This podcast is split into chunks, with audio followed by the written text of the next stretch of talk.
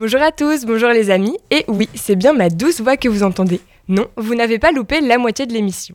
Voyez-vous, cela fait déjà quelques semaines que je vous annonce ma prise de pouvoir prochaine.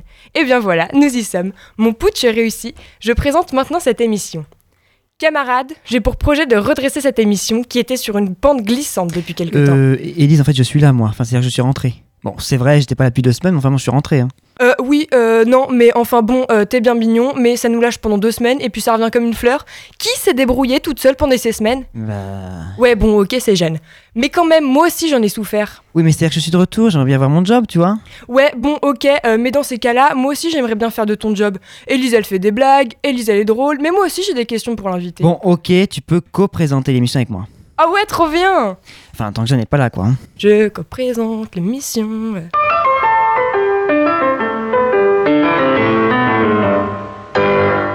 Voudrais leur dire qu'on a reçu le coup de pied au derrière, mais que c'est pas parce que vous voulez renverser la table que vous descendez de la voiture, dont vous abstenez de choisir le chauffeur. Excusez-moi, j'avoue que je suis un peu perdu. J'essaie de comprendre, mais Il me charrie tout le temps, mais il adore ça, il, il est comme ça. Je t'expliquerai. Il ne faut pas raconter non plus des, des carabistouilles à nos concitoyens. Hein. C'est déjà un peu dépassé, hein Vous Oui. auriez dû dire câblé.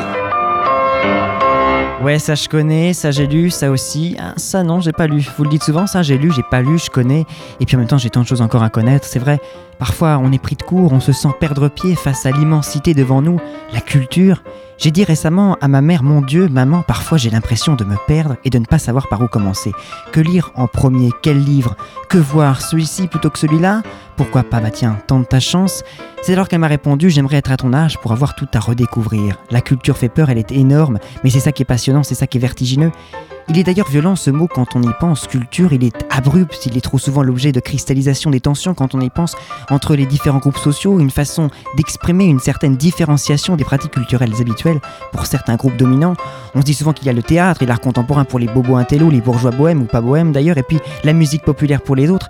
Ce qui est frustrant, c'est le déterminisme que représente la culture. Bourdieu parle de capital culturel, le structuralisme génétique qu'il a développé a d'ailleurs démontré que la façon dont une personne se représente l'univers de l'art peut être prédite par l'origine familiale et par le statut socio-économique porté par ce qu'il appelle un habitus de classe.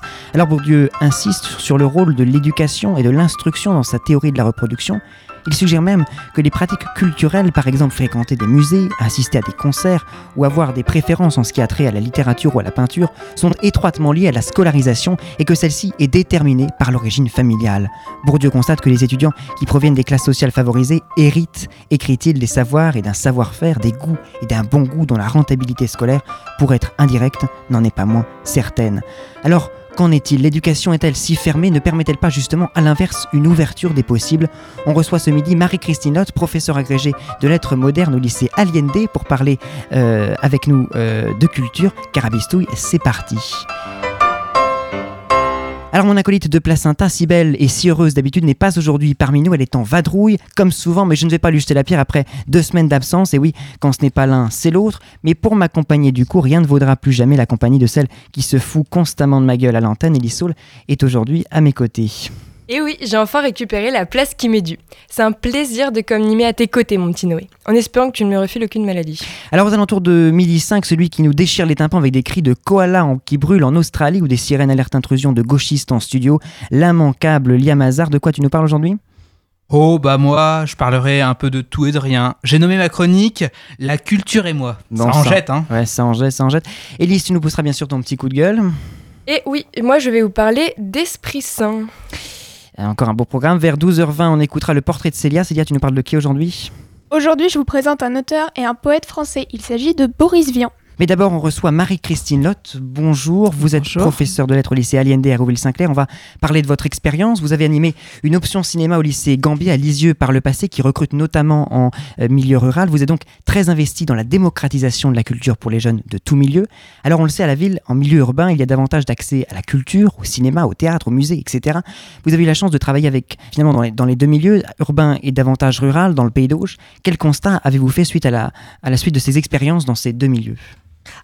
je ne sais pas si on peut vraiment, euh, enfin si mon expérience peut suffire pour euh, établir une comparaison vraiment pertinente, sûr, mais, euh, ce que je peux dire, c'est que, alors d'abord, l'ouverture à la culture, je le fais dans le cadre du lycée, hein, donc ça recontraint, si je puis dire, le phénomène. Hein. Il ne s'agit pas seulement d'ouvrir à la culture en milieu rural, hein, c'est dans le cadre du lycée. Alors une différence entre les deux espaces, oui, je pourrais dire que quand je suis arrivée à Aéroville, donc plutôt urbain dans votre appréciation même si je pense que Lisieux, ça reste quand même assez urbain. Hein, et les élèves que j'avais à Lisieux, c'était aussi des élèves qui habitent Lisieux, qui reste une ville quand même. Hein, euh, Attention, hein, le pays d'Auge, c'est pas non plus que de la boue euh, et, des sabots. Hein, euh, mais quand je suis arrivée à Aéroville, effectivement, il y avait euh, des pratiques qui étaient différentes. En tout cas, j'ai été étonnée par le peu d'appétence que je pouvais avoir, alors qu'à Lisieux, mais je crois que c'était pas lié au, milieu rural, mais c'était aussi lié au niveau socioculturel. Et vous l'avez dit tout à l'heure, ça rejoint ce que dit Bourdieu. les élèves avaient plus d'appétence. Ils avaient, je pense que globalement, le milieu culturel professionnel des parents et même social était plus élevé. Et donc, il y avait plus d'appétence pour, euh, pour les propositions que je pouvais faire. Paradoxalement, Aéroville, les, offres étaient euh, plus faciles, hein, puisqu'on était, euh, par exemple, on a une offre au Café des Images d'un cinéma euh, d'arrêt d'essai, ou le Théâtre des Revilles qui est juste à côté. le, les musées Canet, le musée des Beaux-Arts de Caen était très facile. Hein. moi, j'ai fait des sorties avec les élèves, et ça n'est pas forcément une. il y avait moins d'appétence, notamment pour les sorties le soir au théâtre. Hein. C'était pas toujours évident de, de, mobiliser la classe entière, alors qu'à Lisieux, j'avais jamais aucun problème pour mobiliser toute la classe. Donc, bon, ça, c'est le premier constat que je peux faire et, je, crois que c'est lié vraiment, et ça rejoint complètement ce que vous disiez en introduction, ça rejoint vraiment une, une éducation familiale. Euh, je, malheureusement, je ne suis pas certaine que l'école puisse suffire à ouvrir les élèves à la culture. Alors, ça permet d'initier des pratiques, ça permet de découvrir des lieux, mais euh, la, la, la, la, pratique habituelle et régulière pardon, de, de ces découvertes euh, culturelles, ça se fait d'abord par le milieu familial, bien sûr. Alors ça initie à des pratiques culturelles, vous le disiez. J'imagine que vous emmenez vos élèves au, théâtre. Comment vous vous organisez? Est-ce que ce sont des sorties sur la base du volontariat des élèves, un, volontariat poussé, forcé? Sensibilisez-vous particulièrement certains, certains élèves? Et comment choisissez-vous ces spectacles? Est-ce que ce sont des, des, choix en lien avec le Alors, programme? Alors, ça fait plein de questions, ça. Alors, je vais organiser ma réponse. Donc d'abord, je choisis les spectacles euh, en juin. En fait, hein, j'assiste à la présentation de, la saison du théâtre d'Hérouville, de, hein, de la Comédie de Caen. Euh, qui a lieu en juin. Et je sélectionne un certain nombre de, spectacles un petit peu, euh, euh, alors j'allais dire au hasard, bah, selon mes goûts, selon ce que je peux supposer qui peut plaire aux élèves, et puis bah, selon les coups de cœur, et puis aussi l'organisation de l'année, hein, c'est-à-dire que je, ne peux pas prendre des spectacles trop tard dans l'année. Voilà, je, préfère que ça se passe plus en début d'année. Il y a une super programmation généralement au niveau de, enfin vers le mois de novembre avec les Boréales. Et puis il y a le festival d'écriture partagée aussi en mars. Là par exemple j'ai beaucoup de sorties en mars parce que bah, il y a une, belle offre. Donc euh, c'est plutôt ce que je, les difficultés c'est pas de choisir, c'est plutôt de renoncer. Hein, parce que moi je suis assez euh, assez euh, heureuse de la programmation qui est offerte au Théâtre d'Hérouville, même si des fois ça correspond pas à ce que j'attendais, mais voilà c'est plutôt enthousiasmant. Après, avec les élèves, ben, donc mon enthousiasme, effectivement, mhm. euh, j'espère peut les convaincre.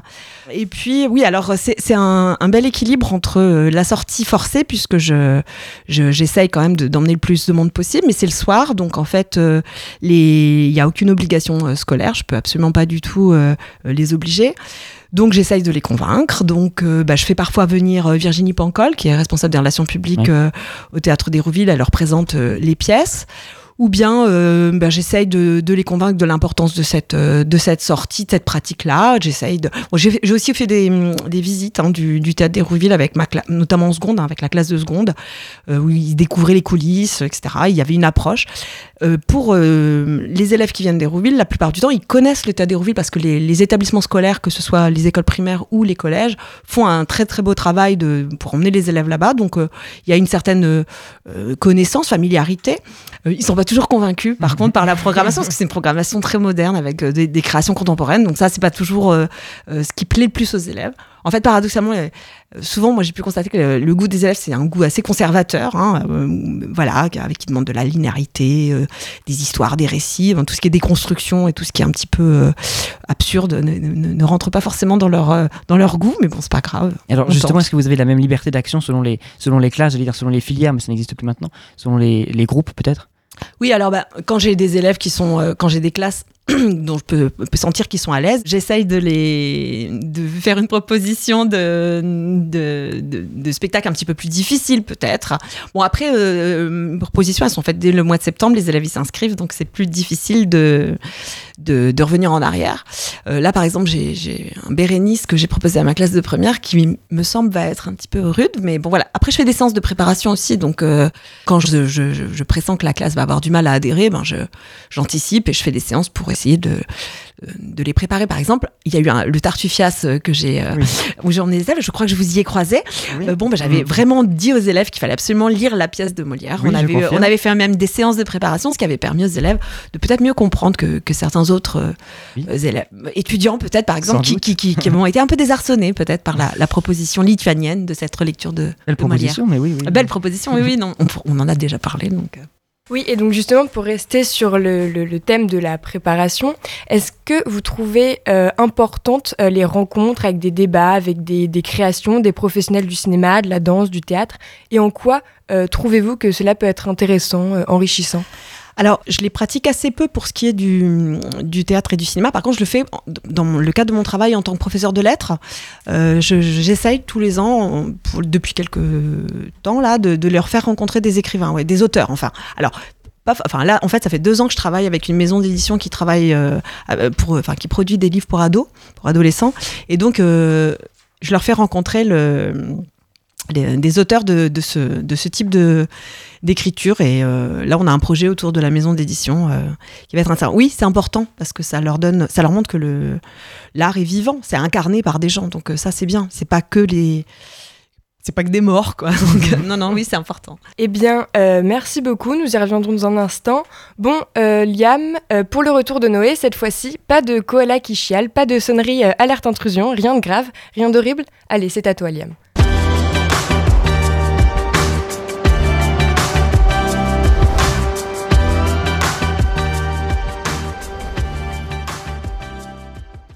Eh bien non, aujourd'hui je vous ne parlerai pas.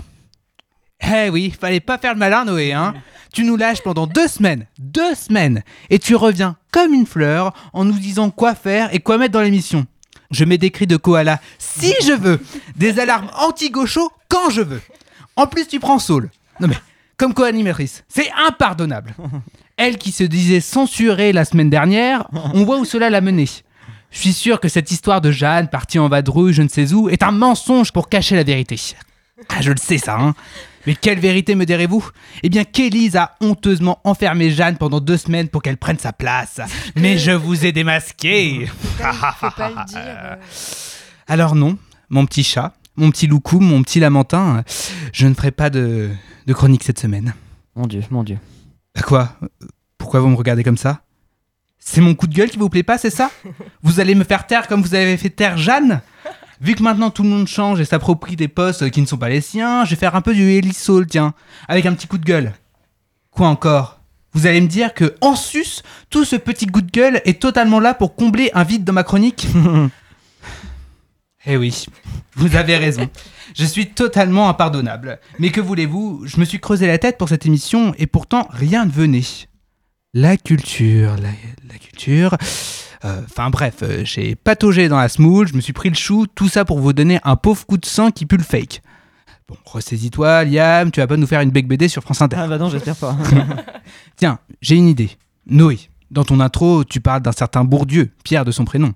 Eh bien, incroyable. Je l'ai rencontré durant mes deux ans d'SES. Eh oui, c'est fou la vie. Donc Bourdieu, Bourdieu. Ah oui, le capital culturel. Ah bah non, ça aussi tu l'as déjà dit. Tu vois, rien ne fonctionne. Et puis, miracle.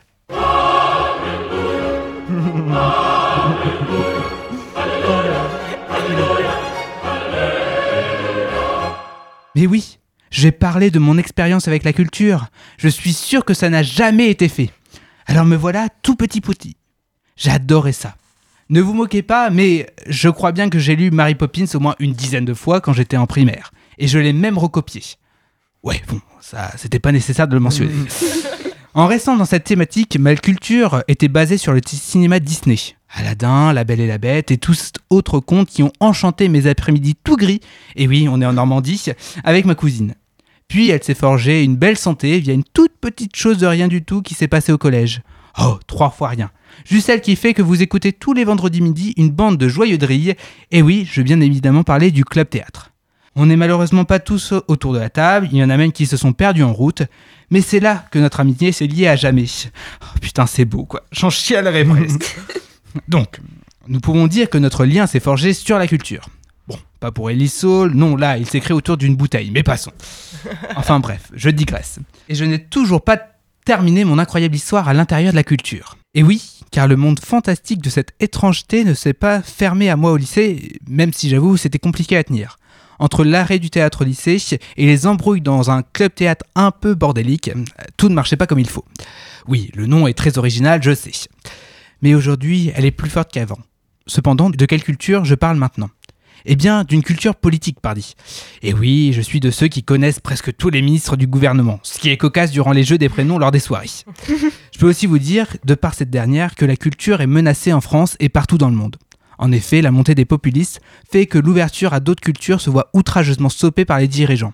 Au Brésil, par exemple, le ministre de la Culture a été démis de ses fonctions il y a quelques semaines car il s'est inspiré d'un petit discours très sympatoche d'un certain Joseph Goebbels, ministre de la propagande allemande. Mais bon, on voit que la censure est omniprésente pour les artistes opposés au gouvernement, donc euh, la propagande, on y est certainement déjà. Mais bon, en France, euh, ce n'est pas non plus la joie. La culture a à sa tête un certain Franck Riester, comme je vous dis que je connais tous les prénoms, qui n'est pas présent dans les médias pour défendre la culture corps et âme. Ah, il nous manque notre Jack Lang, créateur de la fête de la musique, s'il vous plaît. Hein. Et puis, on, vous, attend toujours le passe culture pour toutes les personnes de 18 ans. Bah alors, qu'est-ce que tu fais Manu? Ah oui, c'est vrai que la loi asile et immigration était plus importante à voter. C'est vrai, c'est tellement mieux d'expulser les gens au lieu de leur donner de quoi se cultiver. Et puis bien sûr, pour éradiquer le terrorisme, c'est tellement mieux de larguer des bombes et se faire la guerre. Ah non, ça, pardon, c'est pour le pétrole? Ah, c'est pour les deux ah, Excusez-moi. Bah, la culture, on la cale où? Oh, bah vous inquiétez pas. Elle a sauté avec les vestiges de Palmyre. Bon, un autre petit coup de gueule, j'en ai marre de toutes ces personnes qui pensent que le terrorisme se terminera lorsque tous ces adeptes seront tués. Mais il ne faut pas se faire d'illusions, c'est le contraire qui se passe. On ravive les braises du terrorisme en érigeant des martyrs tout chauds pour eux. Non, cela se passera par une autre voie. Pour cela, je vous laisse avec les mots sur l'éducation, étroitement liés à la culture, de Malala, prix Nobel de la paix en 2014. Ils ont été traduits par la youtubeuse OGG pour son émission Virago sur cette jeune femme inspirante. Avec des armes, vous pouvez éliminer des terroristes. Avec l'éducation, vous pouvez éliminer le terrorisme. Merci Liam. Alors juste avant de revenir sur ce qu'a dit Liam, parlons réforme un peu. La réforme du baccalauréat de français consacre une place très importante au monument français de la littérature. Est-ce le bon choix? Ne serait-ce pas finalement réduire la culture littéraire à ces grands auteurs français, hiérarchiser les œuvres? Alors, hiérarchiser les œuvres, ça, c'est, ça a toujours été fait. Hein. Euh, moi, ce que je reprocherais à, au programme imposé, c'est le fait que, enfin, je suis pas contre le fait qu'on on étudie avec les élèves des, des œuvres du patrimoine. Hein. Ça, c'est, c'est indispensable. C'est la transmission. C'est aussi, euh, euh, c'est pas parce qu'une œuvre elle est, est ancienne qu'elle ne peut pas nous nourrir, qu'elle ne peut pas nous, nous inspirer, pour reprendre le, terme là euh, de, de Liam. Euh, en revanche, ce que je regrette, c'est que tout le, le, programme soit complètement bouclé et complètement euh, centré sur, euh, sur cette dimension patrimoniale. Euh, qui ne nous permet pas toujours de, de, de, faire adhérer les élèves, de les captiver, euh, de faire des chemins de traverse. Alors on a un petit peu de liberté à travers les, lectures cursives, mais ça reste quand même assez, assez étroit et donc ça c'est assez frustrant pour nous parce que bah on perd les élèves parfois malgré toutes nos activités ludiques et tout le plaisir qu'on peut essayer de mettre dans, dans l'étude de ces de ces textes qui sont intéressants hein. Euh, voilà après il y a un autre une autre question qui puisque vous parliez de Bourdieu qui est, intéressante c'est aussi comment est-ce que ces, ces œuvres là sont érigées comment elles sont choisies comment elles se elles deviennent des, des éléments du patrimoine ça ça n'est jamais tellement interrogé par euh, par le ministère ou, même par les enseignants. Hein. On sait très bien qu'il y, a tout un, processus qui fait que ça ne ça, n'est pas essentiellement ou uniquement pour des raisons littéraires qu'une œuvre devient une grande œuvre. Il y a plein d'autres raisons sociales, politiques euh, qui sont mises en jeu et ça, euh, ça, ce serait bien d'avoir le temps de, l'interroger avec les élèves mais on n'a pas le temps. Donc euh, voilà, ma position sur le, le patrimoine, c'est c'est important qu'il y en ait, mais il faudrait qu'il puisse y avoir autre chose. Alors je reviens sur ce que je disais tout à l'heure avec Bourdieu. Une large partie de ce qu'il appelle le capital culturel de l'enfant est transmis par la famille. Euh, est-ce que l'éducation nationale, par ses attendus, je pense notamment aux exercices de la dissertation, du commentaire de texte, est-ce que l'éducation nationale favorise les jeunes avec un plus large capital culturel, ce que Bourdieu appelle finalement une rentabilité scolaire? Alors oui, oui, on, peut aussi parler de connivence culturelle qu'il y a entre euh, les enseignants et puis les, les enfants d'un certain milieu.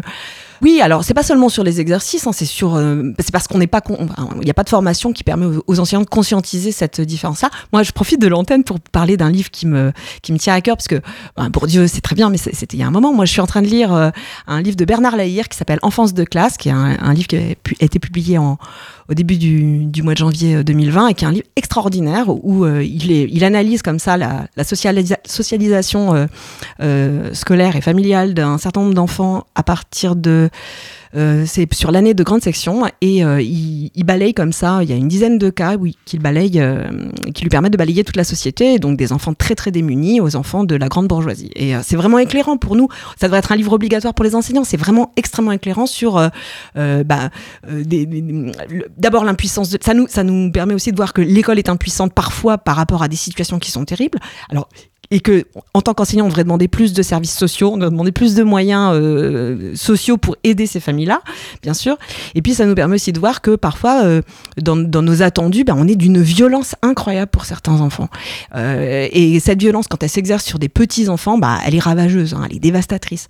Donc euh, moi, je crois que voilà, déjà la première chose, ce serait bien que les enseignants prennent conscience que euh, un enfant, c'est pas seulement un individu, un élève c'est un enfant, hein, c'est, euh, et qu'il a un passé, il a une histoire, et que donc effectivement ils sont bien loin d'être égaux que le mythe de l'école qui peut réduire les inégalités sociales, pour moi, c'est vraiment un mythe. Bien sûr, elle doit s'y efforcer, c'est un, idéal qu'on doit absolument atteindre, hein, il faut jamais lâcher là-dessus, mais euh, en tenant compte que, du fait que ben, euh, ils partent pas tous euh, à égalité, et que donc effectivement, il y a des connivences. Moi, j'ai des classes avec des élèves avec qui une petite blague, une référence, ça part tout de suite, ils voient exactement où je veux aller, c'est très plaisant. Hein, c'est vraiment agréable, voilà. Sauf qu'il y a tous les autres, et les autres, c'est eux qui m'intéressent, moi. C'est ces élèves-là, ceux qui comprennent pas mes blagues, ceux qui trouvent pas du tout que je suis drôle, et qui, euh, et qui bon, alors euh, que j'essaye d'emmener par d'autres moyens, bien sûr, mais j'ai pas envie non plus qu'ils sentent que je suis en connivence avec les, premiers. Donc c'est parfois des équilibres qui sont très difficiles. C'est ça l'art d'être professeur, peut-être, et on, réussit pas toujours. Hein. Des fois, c'est moi l'année dernière, j'ai vécu une année avec une classe où ça passait pas du tout. Hein. Il y avait, euh, voilà, on essaye des choses, et puis des fois ça fonctionne pas. Heureusement ils ont plein d'autres profs, donc ça va, quoi. Ça compense. Mais euh, oui, oui, bah, l'écart qu'il peut y avoir entre les attendus et puis euh, bah, peut-être aussi nos espoirs, etc., et euh, ce que sont les élèves, bah, c'est des choses dont il faut tenir compte et il faut jamais oublier qu'on est là pour les élèves tels qu'ils sont. Il ne faut pas rêver les élèves, il faut les prendre comme ils sont. Alors justement, j'aimerais revenir sur un sujet qu'a évoqué Liam. Donc il y a des politiques mises en place par les pouvoirs publics en effet, cela fait quelque temps déjà que l'on entend parler du Pass Culture, donc un budget de 500 euros pour chaque jeune de 18 ans, afin qu'il ait accès à des concerts, films, livres, musées, etc. Mais nous pouvons nous demander s'il s'agit seulement euh, d'un manque d'argent. J'entends par là que l'inégalité d'accès à la culture est peut-être plus profonde. Pensez-vous que ce trou, entre guillemets, pourrait être comblé par de l'argent? Est-ce que finalement ce Pass Culture n'est pas plus une mesure de surface qu'une solution durable? Alors moi j'adore votre question et je trouve que c'est très intéressant que vous parliez parce que le Pass Culture finalement en Normandie on a déjà quelque chose qui ressemble, c'est euh, les atouts Normandie.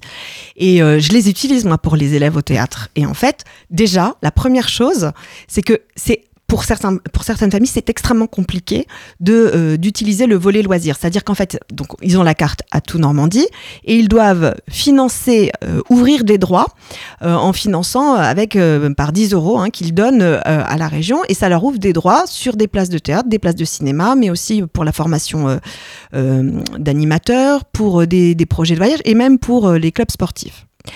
Mais payer ces 10 euros, euh, quand on est euh, dans un milieu défavorisé et qu'on ne dispose pas d'une carte bleue, c'est extrêmement compliqué.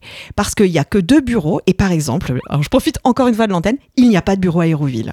Et moi, je suis scandalisée par ça. Il y a un bureau au centre de camp où les, gens peuvent aller euh, payer leur carte, enfin leur volet loisir. Il y a un bureau à Mondeville et il n'y en a pas à Hérouville. Bon, ça, c'est vraiment, c'est n'importe quoi parce que justement, les familles d'Hérouville, ce sont des familles qui sont peu habituées à, ce genre de, de choses, qui, qui sont parfois très démunies. Enfin, je dis Hérouville, mais ça peut être, enfin, tout le secteur, euh, parce qu'il y a aussi la Pierre Rosée. euh, nous, on recrute aussi à la Pierre Rosée. On a des familles qui sont démunies, qui sont démunies parce que c'est compliqué d'aller sur Internet, c'est compliqué de faire son code. On n'a pas forcément de carte bleue. Voilà. Bon, bah, déjà, c'est facile parce que, euh, voilà, l'argent, ils peuvent pas y avoir accès. Donc, déjà, moi, ça, ça m'énerve. Pardon, excusez-moi, mais vraiment, je trouve ça scandaleux parce que la région se prévaut de faire des offres financières, mais en fait, elle ne per- permet pas, elle ne facilite pas l'accès déjà à cette offre financière. Et puis, vous avez raison. Bien sûr que la difficulté euh, de, l'accès à la culture, c'est la familiarisation avec les lieux et c'est la pratique. Qu'est-ce que ça veut dire d'aller au théâtre? Euh, Pourquoi moi je vais aller au théâtre? Pourquoi je vais aller au musée? Euh, Qu'est-ce que eh, quels sont alors honnêtement moi je viens d'un milieu euh, bourgeois euh, euh, et intellectuel euh, adolescente je, je- je n'allais pas toute seule au musée. Il a fallu que je sois en, en hippocagne et que je rencontre des gens qui me disent j'étais en plus j'étais à Nantes j'étais en face du musée des beaux arts donc effectivement j'y suis allée.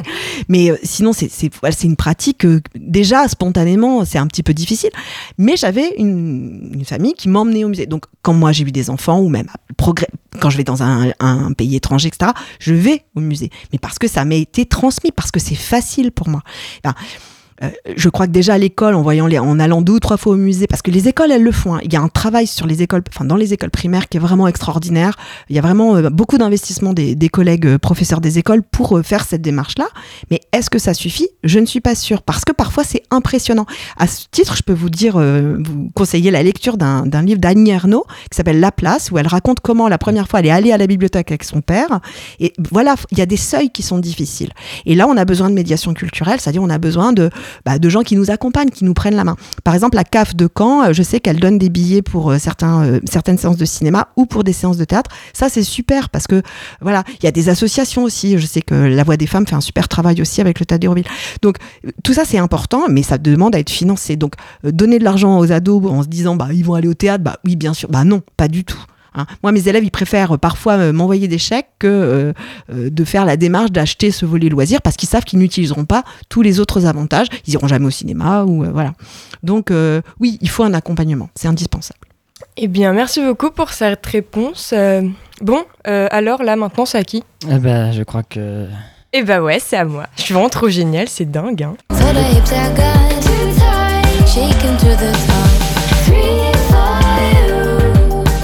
I miss you too. Eh bien oui, c'est encore et toujours moi. Et oui, c'est bien le fabuleux son de ma douce voix qui vous envoûte lorsque vous mangez, roulez ou n'importe quoi d'autre d'ailleurs. Je ne cache pas ma joie extrême de me retrouver en co-animation de cette émission, en plus de ma chronique hebdomadaire extrêmement pertinente et drôle. À tel point que mon très cher acolyte Noé utilise ces mots pour parler de ma chronique. Ouvrez les guillemets, je veux rire, éclater au plafond, me sucer les assiettes, monter dans les tourniquets, faire frémir les tomates et finir en patates. Eh bien non, contrairement aux idées reçues, il ne s'agit pas là du discours rapporté d'une personne en pleine crise d'hystérie, mais bien des propos de celui qui ose prétendre au titre d'animateur de cette émission. En effet, j'ai eu la chance, que dis-je, l'immense bonheur de recevoir ceci hier, aux alentours de 19h, bien avant que ces mots soient préparés. Et oui, c'est un petit peu rédigé quand même. Et encore, je vous ai épargné les détails un peu trop lubriques de nos conversations, personne ne veut savoir. Peut-être pensez-vous que je cherche à discréditer la montagne de vices qui présente cette émission pour récupérer le poste, car je me suis bien fait enfler dans les négociations. Alors, premièrement, il ne me l'a absolument pas mise à l'envers pendant les négos, quant à la compréhentation, car c'était mon plan depuis le début, euh, figurez-vous.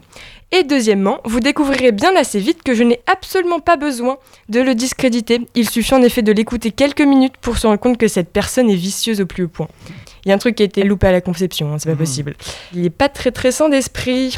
Mais finalement, qui l'est dans cette fine équipe sans d'esprit Hein? Qui l'est Posez-vous la question, demandez-vous sérieusement qui autour de vous est sans d'esprit? Mais déjà, qu'est-ce qu'être sans d'esprit? Est-ce se penser sans d'esprit? Auquel cas, je vous rétorquerai que seul le fou dit qu'il ne l'est pas. Est-ce ne faire aucune vague? Là encore, je pourrais vous dire que la plupart des grands sociopathes étaient des êtres très sociables et fortement appréciés de leur entourage. Alors, qu'est-ce qu'être sans d'esprit Et pourquoi serait-il si important d'être sans d'esprit On nous rabâche à longueur de temps qu'un tel ou qu'une telle n'est pas sans d'esprit pour nous faire peur. Je pense plutôt que personne ne l'est, mais que l'on cherche tous à le devenir au lieu de laisser notre esprit pas du tout sain, libre de faire ce qu'il veut. Calme-toi Noé, je ne dis pas là que nous devons tous nous laisser aller à nos instincts les plus primaires et devenir des pervers en puissance. Pas cette tête-là, voyons. je sais que ça t'aurait fait plaisir, mais tu sais très bien ce que je pense de tes penchants. enfin, là n'est pas le sujet. D'ailleurs, où est le sujet? Ouais, bon, ok, c'est bon, j'arrête avec mes questions à la con. À présenter avec Noé, je me retrouve à dire des trucs aussi perchés que lui. Si vous vous demandez encore là où je veux en venir avec cette chronique, je vous avoue que moi-même, je sais pas vraiment. Mais j'aimerais bien que tous ensemble, si vous en avez l'envie, le temps et la possibilité bien sûr, j'aimerais donc que tous ensemble, de temps en temps, on se pose, ou pas forcément en fait, et qu'on s'interroge sur toutes les injonctions que l'on reçoit tous les jours en pleine gueule. T'es trop petit, t'es trop grand, t'es trop mince, t'es trop bête, t'es pas sans d'esprit, t'es pas normal. Mais qui l'est normal? Qui peut revendiquer haut et fort Moi je suis normal? À mon avis, personne. Et cela pour deux raisons. D'abord, je pense que la normalité n'existe pas. Si on définit la normalité comme une caractéristique que partage une majorité de la population, par exemple une fourchette de taille, eh bien pour moi, personne ne peut être dans la norme, pour absolument tous les critères. Et puis la deuxième chose, quand bien même cette personne existerait, elle serait seule, unique ou en très, ou en très petit nombre. Ainsi, les personnes rentrant dans un maximum de normes à la fois deviendraient elles-mêmes une minorité. Et c'est exactement ici que je voulais vous emmener. Pourquoi chercher à tout prix à brider son esprit, son individualité sous l'étiquette de l'esprit sain et appartenant à la norme, alors que finalement, on en reviendra toujours à être l'anormal de quelqu'un d'autre, le voisin pas trop sain d'esprit d'un autre? Alors autant en profiter pour laisser notre esprit être le moins sain possible. Merci Elise, c'est l'heure du portrait de Célia.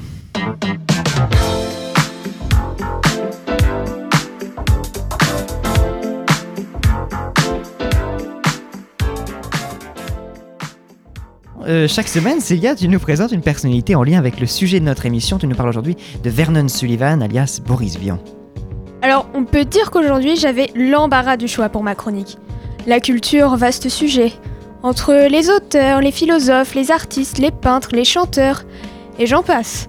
Parmi tout ce beau monde, j'ai décidé de vous parler d'un auteur de littérature mais aussi de musique française et passionné de jazz que j'apprécie beaucoup, qu'on apprécie tous en fait beaucoup dans cette équipe. Il s'agit de Boris Vian, parfois appelé aussi Vernon Sullivan. Boris Vian est né le 10 mars 1920 à Ville-d'Auvray dans les Hauts-de-Seine. Jusqu'à ses 18 ans, il grandit dans une famille aisée et part en vacances tous les étés dans une maison dans la Manche. Malheureusement, celle-ci est détruite lors de la Seconde Guerre mondiale et il n'en reste plus que quelques ruines. Entre 1932 et 1936, le jeune homme commence à montrer des signes graves d'un début de rhumatisme cardiaque. Mais cela ne l'empêche pas de continuer ses études au lycée Hoche et il excelle d'ailleurs dans ses études même si elles ne le passionnent pas.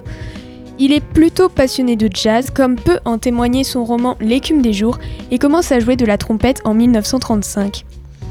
En 1946, alors qu'il est en vacances à Saint-Jean-de-Mont en Vendée, il écrit l'un de ses premiers ouvrages intitulé J'irai cracher sur vos tombes. Sympa le mec. Il s'agit d'un roman noir qu'il publiera sous le pseudonyme de Vernon Sullivan. Mais ce livre sera interdit trois ans plus tard par arrêté ministériel et recevra plusieurs plaintes. Son roman L'écume des jours sort en librairie en 1947, mais il n'aura pas beaucoup de succès à sa publication. En 1951, à cause de sa maladie de cœur toujours très présente, il doit s'arrêter de jouer de la trompette. La même année, il termine la rédaction de son dernier roman, L'arrache-cœur.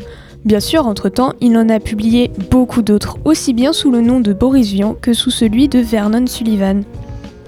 En 1953, bonne nouvelle pour Vernon Sullivan justement, les plaintes contre ses œuvres sont annulées et un projet d'adaptation cinématographique de J'irai cracher sur vos tombes est annoncé. Boris Vian souhaite donc travailler activement dans ce projet, autant pour l'adaptation que la production. En 1954, il se lance dans la musique avec l'écriture de sa chanson Le déserteur. Cette même année, il écrit également plus d'une centaine de textes. Le monde des variétés s'ouvre à Boris Vian. Il produit ensuite un nombre important de chansons dans les années qui suivent. Parmi ses titres les plus célèbres, on retrouve bien évidemment Fais-moi mal Johnny ou encore Je suis snob. En 1957, il produit plusieurs chansons avec Henri Salvador, dont entre autres Le blues du dentiste. Le 23 juin 1959, dans la matinée, Boris Vian assiste à la projection privée du film de Michel Gast adapté de son roman J'irai cracher sur vos tombes, mais ce film a été réalisé en grande partie contre son gré. Seulement après 10 minutes de projection, il tombe en syncope. Il est victime d'un œdème et d'une crise cardiaque. Sa femme est appelée en urgence pour l'accompagner à l'hôpital où il mourra. Son enterrement a eu lieu à Ville-d'Auvray. Et ce sont ses amis eux-mêmes qui ont dû l'enterrer à cause des employés funéraires qui se sont mis en grève après plusieurs heures d'attente. Boris Vian est donc un emblème de la culture autant dans ses œuvres littéraires que dans ses chansons. Si vous ne connaissez pas ses œuvres, on vous conseille fortement L'écume des jours, que personnellement j'adore, mais aussi toutes ses chansons et ses autres livres. Merci Célia, merci beaucoup. Alors euh, j'avais une question quand même moi sur, euh, l'art justement et sur une œuvre d'art. Euh, alors on l'a vu, euh, enfin une œuvre d'art peut être interprétée, il y a plein de façons de, de l'appréhender. D'une façon générale, l'art ne prête pas forcément à la traduction d'une volonté de l'artiste. Il y a aussi une forte dimension, Marie, de, de- de contemplation, une forte dimension contemplative, d'un regard dénué de moralité, d'utilitarisme. La contemplation, selon vous, Séduit-elle? Séduque-t-elle Est-ce que- est-ce qu'on peut apprendre à regarder une œuvre? Ah bah oui, oui, oui. Euh, bah, surtout là, face aux générations qu'on a là, euh, de- de- d'enfants qui sont quand même euh, élevés avec des écrans et dans le, dans le, euh, comment dirais-je, la maîtrise qu'ils ont de, de ce qu'ils regardent, c'est-à-dire euh, ils aiment bien varier les, plaisirs, si je puis dire, et, ils ont le pouvoir de le faire. Donc quand on emmène ces, ces enfants-là euh, au théâtre ou au cinéma voir un film, là je suis en- emmenée voir des élèves voir euh, Charlie Chaplin, euh, euh, City Lights, euh, quand je leur ai dit que c'était en muet, que c'était euh, en noir et blanc, et que c'était Charlie Chaplin, ils étaient effondrés, ils ont peur, quoi. C'est Ouais. vraiment, euh, ils vont s'ennuyer, etc. Donc, euh, ben, apprendre à s'ennuyer, apprendre à regarder, euh, apprendre à réfléchir, euh, à être en contact avec des œuvres qui sont pas stimulantes euh, intellectuelles, enfin, qui sont stimulantes intellectuellement, mais qui sont pas stimulantes dans l'émotion euh, immédiatement, mais qui demandent à, à lâcher prise peut-être aussi hein, sur l'excitation. bah ça, c'est vraiment ça s'éduque, oui. Et c'est- pas facile. Ben, J'ai des enfants et je sais que c'est pas facile, même déjà quand on est euh, souvent en contact avec des œuvres comme ça, euh, c'est difficile. Euh, mais c'est important. Oui, et bien donc pour continuer dans ce domaine de l'art, pensez-vous que l'art et la beauté, car l'un ne va pas forcément de pair avec l'autre, peuvent donc est-ce qu'ils peuvent changer le regard des jeunes sur le monde? Bah, J'espère, c'est le but, c'est le but, oui, oui. Oui, d'abord on leur apprend à regarder les œuvres et après on espère que les œuvres peuvent, euh, peuvent les inciter à regarder le monde autrement, tout à fait, oui, oui. Euh, c'est indispensable. C'est pourquoi d'ailleurs je, je profite à nouveau du micro pour dire que justement en ce moment l'art est en lutte. hein. Si vous allez au cinéma, euh, il y a un une petite euh, vidéo qui passe avant le film, enfin ça m'est arrivé ce week-end là euh, avec mes enfants justement, euh, euh, où on explique que justement l'art est en danger, hein, un petit peu comme beaucoup de choses en ce moment en France, euh, notamment les services publics. Mais bon, euh, voilà, bon, je, vais- je vais pas développer là-dessus. Bon, et puis bon, les retraites aussi. Bon, mais, bon, j'ai pas trop parlé de tout, mais oui, l'art est en lutte et, et au théâtre euh, d'Hérouville aussi. D'ailleurs, j'ai pris des affiches que j'ai mises dans ma salle, euh, dans ma salle de classe, et on a commenté avec les élèves euh, qu'est-ce que c'est qu'un un art en danger et pourquoi les artistes sont en lutte. hein. On a pu voir, euh, je crois, assez euh, assez souvent euh, ces derniers temps sur les sur les réseaux et sur les, les télévisions, euh, les petits rats de l'opéra qui dansent euh, sur le parvis de l'Opéra Garnier ou bien les, les musiciens qui qui jouent hein, pour pour nous alerter.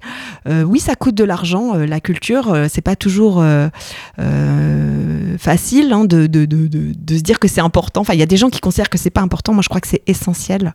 C'est essentiel. Alors après, bien sûr, on peut contester la valeur artistique, mais je crois que c'est pas grave. Vaut mieux financer des œuvres qui seront qui sont pas forcément euh, valables ou qui resteront pas que de ne rien financer. Merci, bah, ce seront les mots de la fin. On est un peu pris par le temps, je suis désolé. Du coup, euh, il n'y aura pas de, de chronique euh, littéraire aujourd'hui, mais c'est pas grave, c'est pas grave, ça me- ça m'arrange. J'en aurai pas à écrire pour la semaine prochaine. Vous l'aurez la semaine prochaine, chers auditeurs et auditrices. Euh, merci beaucoup, Marie-Christine Lotte, d'avoir été avec Merci nous. à vous, Merci, merci. beaucoup ce midi. Euh, merci à tous et à toutes. Très bonne journée sur Radio Phoenix et à la semaine prochaine avec toi, Élise, pour une nouvelle émission.